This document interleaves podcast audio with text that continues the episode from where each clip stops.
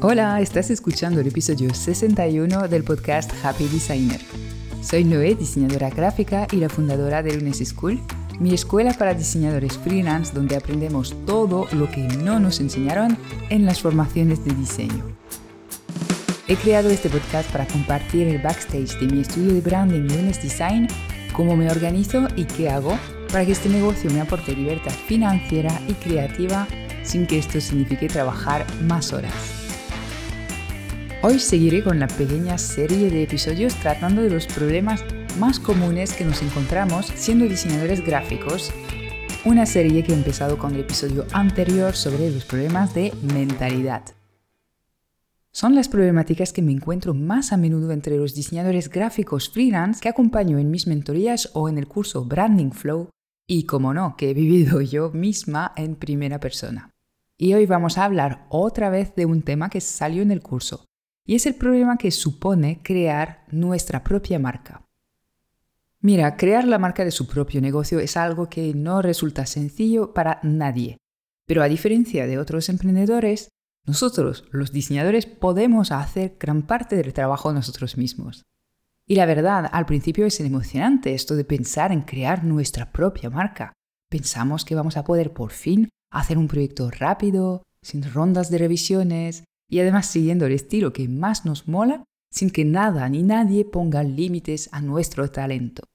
Pero a la hora de la verdad, eso se suele convertir en un proceso eterno, que después de un empujón inicial acabamos posponiendo semana tras semana, sintiendo un sinfín de emociones contradictorias y difíciles en todo el proceso creativo.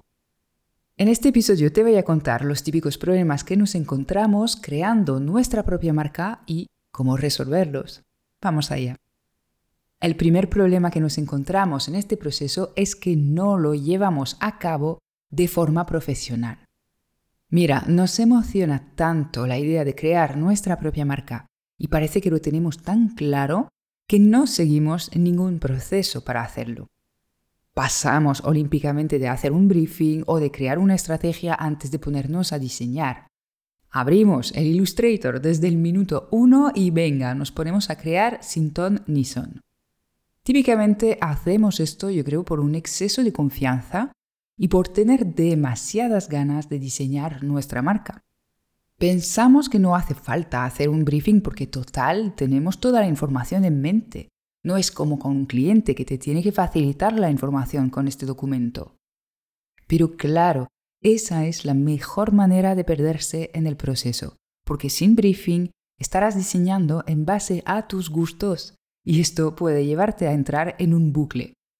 Diseñas algo, te mola, dejas pasar unos días, quieres probar otra cosa, o has visto algo que te ha inspirado y quieres seguir, rediseñas, vas puliendo y así sin que llegue nunca el momento de pensar que ya lo tienes, que sí, es esta la versión que vas a usar. Y a ver, lo peor de todo es que si finalmente lo consigues, si consigues acabar este proceso, acabarás con una marca que te gusta, bonita de ver y todo, pero que no te va a servir de nada a nivel empresarial. Es muy poco probable que esta marca resuene con tus clientes ideales o refleje tu diferencia respecto a la competencia.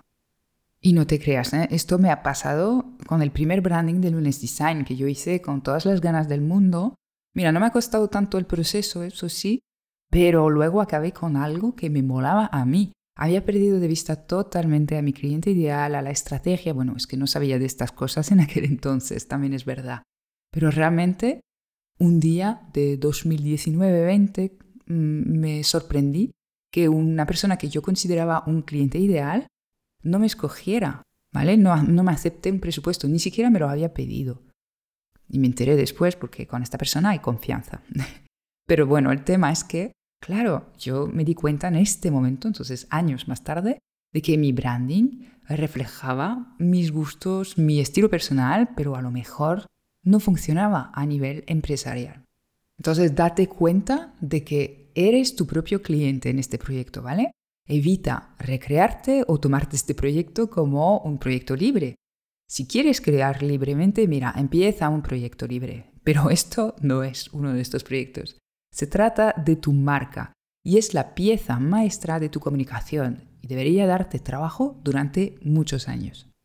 Por lo que es algo, es un proceso que deberías enfocar de forma súper estratégica. Haz un briefing y asegúrate de no perder de vista a tu cliente ideal en ningún momento. Y por favor, plantea una verdadera estrategia de marca antes de diseñar. Si no sabes hacerlo, busca ayuda para ello. Trata este proyecto siguiendo el mismo proceso y con la misma profesionalidad que para cualquiera de tus clientes. Y esto te ayudará pues, a conseguir un buen resultado en el tiempo óptimo. Otro problema al cual nos enfrentamos es nuestra propia exigencia o perfeccionismo. Es algo que ya he mencionado en este podcast, el hecho de que normalmente nuestro criterio en diseño gráfico es más elevado que nuestras habilidades a la hora de diseñar.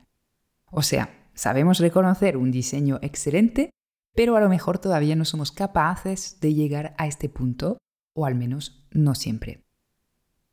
Cuando empecé a diseñar, yo tenía unos 14 años, si no recuerdo mal, y obviamente tenía un nivel bajísimo en diseño, pero mi criterio también lo era. Entonces esto me dio la sensación de ser buenísima diseñando. Seguro que te ha pasado algo similar y por eso te empeñaste con esto del diseño gráfico. El hecho de pensar, oye, esto se me está dando genial. Luego, evidentemente, mi criterio se elevó y empecé a tener más referentes, a mirar el diseño con más detenimiento y a empezar a apreciar la diferencia entre un diseño malo y uno bueno. Esto ha sido mi primer crisis creativa y la superé mejorando. Pero claro, ¿qué pasó después? Pues que a vez que mis habilidades aumentaban, mi criterio aumentaba también y por lo tanto mi exigencia conmigo misma también aumentaba. Es algo, un fenómeno que se ha suavizado con los años, pero obviamente mi criterio sigue siendo más elevado que mis capacidades en diseño y creo que nos pasa a todos y que es bastante normal y lógico. Todo esto te lo cuento porque cuando diseñamos para nosotros mismos es cuando se dispara esto y se vuelve omnipresente la voz de nuestro crítico interior. Esta voz que te dice básicamente que todo lo que estás diseñando es una mierda. Y te lo dice con este nivel de cariño, por supuesto. El problema es que ponemos el listón tan alto que nunca acabamos nuestra marca y tampoco disfrutamos de este proceso creativo. Mi recomendación es que si bien te tomes este trabajo en serio, pero que no apuntes a que esa sea la marca definitiva de tu estudio ni un trabajo digno de recibir un premio de diseño. Solo necesitas que te funcione en el fondo, no tiene que ser perfecto en absoluto. Un gran truco para conseguirlo es ponerte fechas límites para cada etapa del proceso y por supuesto respetarlas, ¿vale? Que a veces esta parte es la más complicada. Y por favor, sea amable contigo mismo. Evalúa el resultado de tu diseño con criterio, sí, pero no lo hagas con una exigencia disparada. Y el tercer problema que te quiero mencionar viene un poco relacionado con este último tema y con el hecho de que te mencionaba antes de trabajar nuestra marca como un proyecto personal y sin seguir un proceso.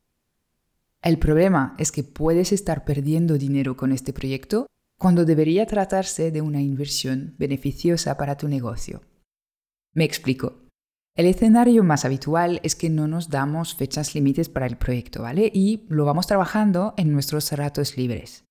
¿Qué produce esto? Pues que te desgastes para empezar o que no te salga tan bien como podría porque no lo haces de forma seguida o enfocada. Además, lo haces perjudicando tu descanso, por lo que a lo mejor el resultado tampoco está a la altura de tu talento, ¿no? Pero lo peor de todo es que esto nunca acaba. En estas condiciones tardas meses y meses en hacer todo esto. Y ojo, crear una marca, hacer una web, etcétera, ya es un proceso largo de por sí, ¿no? Entonces, esta es la parte donde pierdes dinero, porque estás postergando el momento en el cual cosecharás los frutos de este trabajo. Dicho de otra manera, por no tener tu marca hecha ni acorde con tu nivel y estrategia actual, hay clientes que te descartan o te piden bajar tu presupuesto porque no perciben tu valor a través de tu marca. Este es el dinero que estás perdiendo al cual me refiero. Y cuanto más tiempo estás en esta situación, mayor es la cantidad. Sé que es un concepto un poco abstracto porque estoy hablando de un dinero que no podemos evaluar o ver, pero te prometo que es bien real. El día que a mí me hablaron de este concepto me explotó la cabeza y la verdad que cambié radicalmente mi forma de emprender. Así que mi consejo es el popular refrán mejor hecho que perfecto. De nuevo, pon fechas a este proyecto y ponlo en tu planning, en tu horario laboral. Rechaza a un cliente para poder hacerlo si es necesario.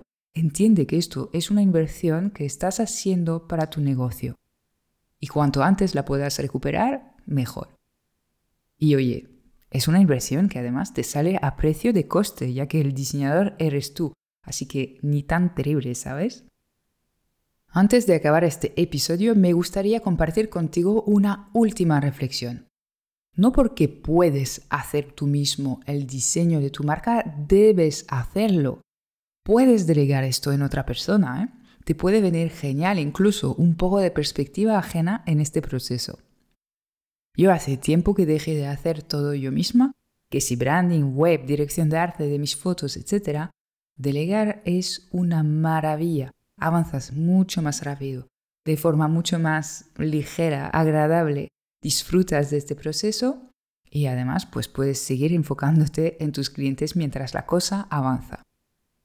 Y ya que hablo de este tema, no puedo no mencionar que ahora en luneseschool.com han habido muchos cambios. Si no has entrado en la web, mm, tienes que hacerlo ahora mismo, porque realmente ha habido un rebranding completo, una nueva web y muchas nuevas ideas para ayudarte. Así que si no lo has visto, yo estoy muy contenta con el resultado y ha podido ver la luz esto porque he aplicado cada uno de los trucos de este episodio.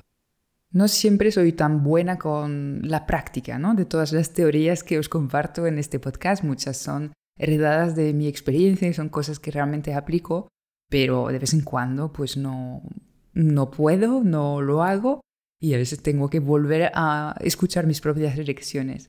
Pero en este caso sí que lo he hecho, así que bueno, me lo reconozco y me agradezco a mí misma por haberlo hecho. En conclusión, si estás a punto de crear o recrear tu marca, tómatelo como un proyecto más, sigue tu proceso de trabajo habitual, trabajo de forma profesional, pero no te exiges demasiado tampoco. Te mando un abrazo y hasta pronto para un nuevo episodio.